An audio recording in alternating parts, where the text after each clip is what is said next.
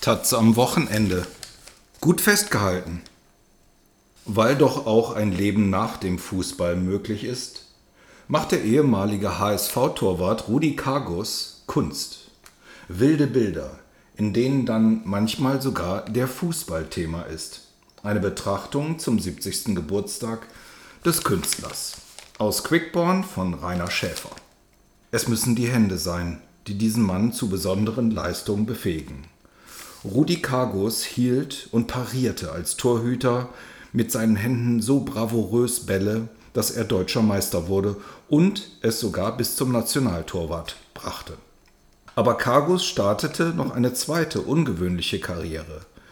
Er gilt als angesehener Künstler. Seine Werke sind begehrt und werden in In- und auch im Ausland ausgestellt. Seine Hände sind, genauer betrachtet, nicht besonders auffällig und sogar eher klein geraten. Das verwundert viele, sagt Kargus, der deshalb als Torwart große Handschuhe überzog. Aber sie sind noch in einem vergleichsweise guten Zustand. Es gibt Torhüter, die nach der Karriere kaum noch Gabel und Messer halten können. Kargus hält den Pinsel, so oft es geht.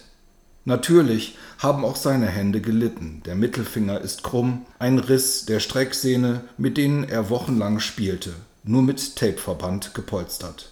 Das war mein Ehrgeiz, alle 34 Spiele der Saison bestreiten zu wollen, sagt er heute über seine Fußballzeit, die ihm oft surreal erscheint.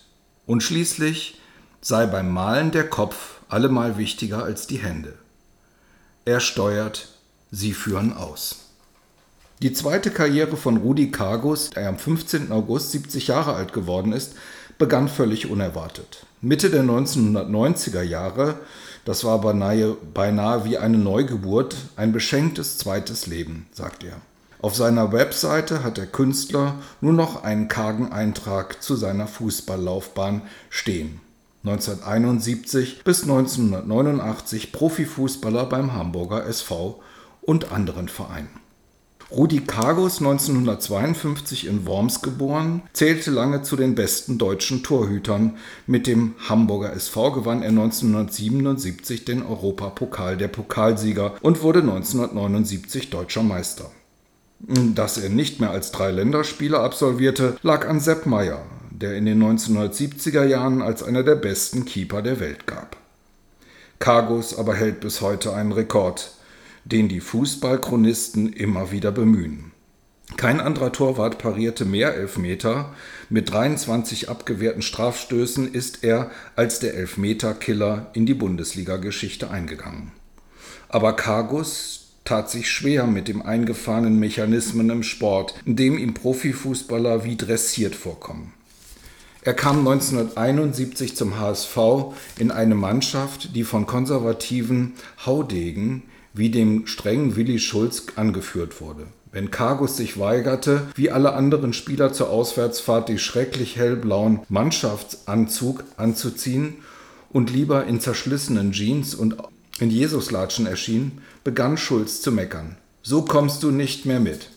Kargus war geprägt von den gesellschaftlichen Veränderungen und der Studentenbewegung Ende der 1960er Jahre. Das war die Zeit des Aufbruchs und des Protestes, erzählt Kargus. Als Revoluzer sah er sich nie, aber er blieb ein unangepasster Profi, der immer ein bisschen seinen Protest gelebt hatte. Im Tor trat er selbstbewusst auf. Im Privatleben war er eher introvertiert und litt unter diesem Leben unter Beobachtung und der Erwartungshaltung der Masse. Der Torwart ist im Fußball der wohl wichtigste Akteur, der allerletzte Mann vor der Torlinie, der immer Verantwortung zukommt als den anderen Spülern. Er kann mit einer Bewegung Triumphe und Titel sichern und mit einem Fehlgriff Niederlagen und Tragödien einleiten. Es ist eine sehr spezielle und individuelle Position, sagt Kargus. Sie macht etwas Besonderes mit einem. Mal umjubelter Held und einsamer Versager, der sensible Torwart tat sich schwer in seiner exponierten Rolle. Als Killer im Tor habe ich mich schon gar nicht gefühlt, sagt Kargus. Mit anderen über seine Empfindungen und Ängste zu reden war unmöglich. Er wäre sofort als Zeichen von Schwäche ausgelegt worden im harten Männersport Fußball. Wenn ich das den älteren Spielern erzählt hätte, dann hätten sie gesagt, Jung, bist du bei uns am völlig falschen Platz. Einen Sportpsychologen zu besuchen wäre völlig verpönt. Das Wort durfte man gar nicht erwähnen. Da galt man schnell als nicht normal.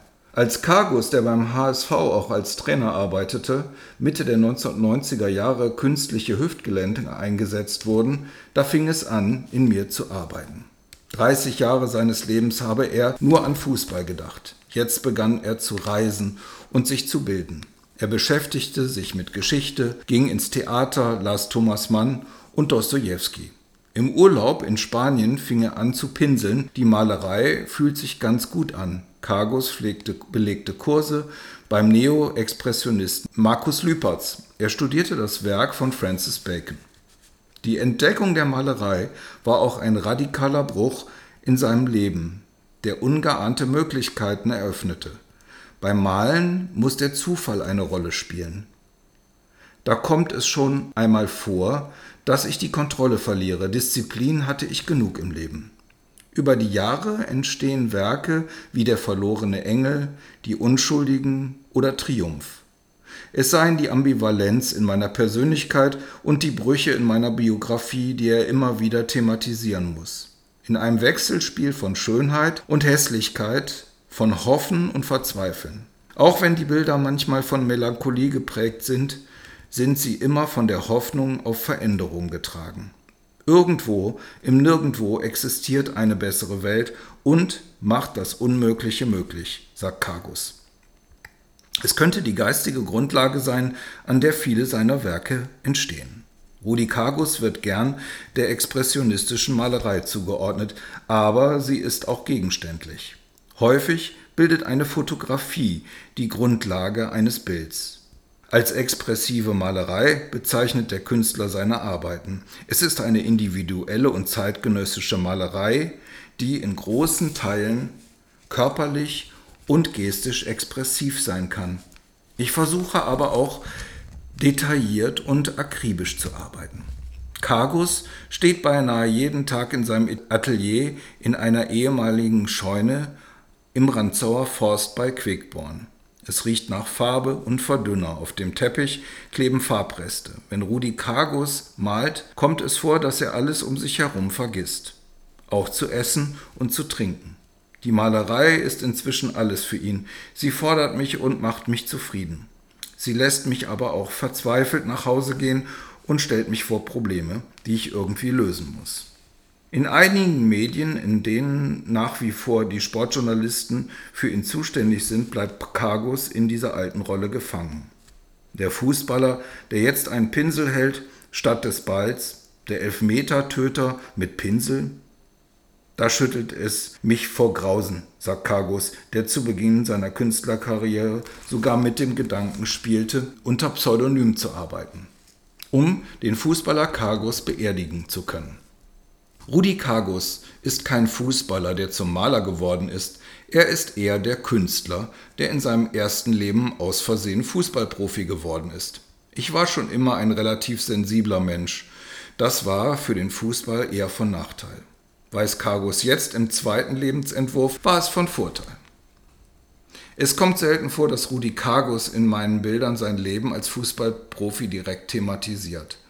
Eigentlich hätten seine erste und zweite Karriere nicht viel miteinander zu tun, zumindest auf den ersten Blick. Aber natürlich weiß Kargus, dass er das erste Leben nicht einfach abschütteln kann. Vieles habe ich weggeschoben, aber es war auch nicht weg. Heute kann ich es besser darstellen und interpretieren durch die Malerei, sagt er.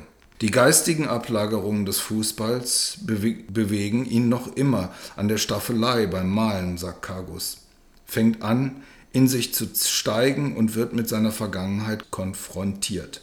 Dadurch verstehe er es auch vieles besser aus meinem ersten Leben, auch was mir so viel Druck erzeugt hat. Man liest häufig Bekenntnisse von ehemaligen Fußballern, die wenig, wenigsten haben mehr zu sagen, außer den immer selben Anekdoten aus dem Fußballbetrieb. Kargus kann heute in seiner neuen Rolle mit Distanz die Vergangenheit sezieren, seine Reflexionen sind auch ein Beitrag zur Sozialgeschichte des abenteuerlichen Fußballs in den 1970er und den 1980er Jahren.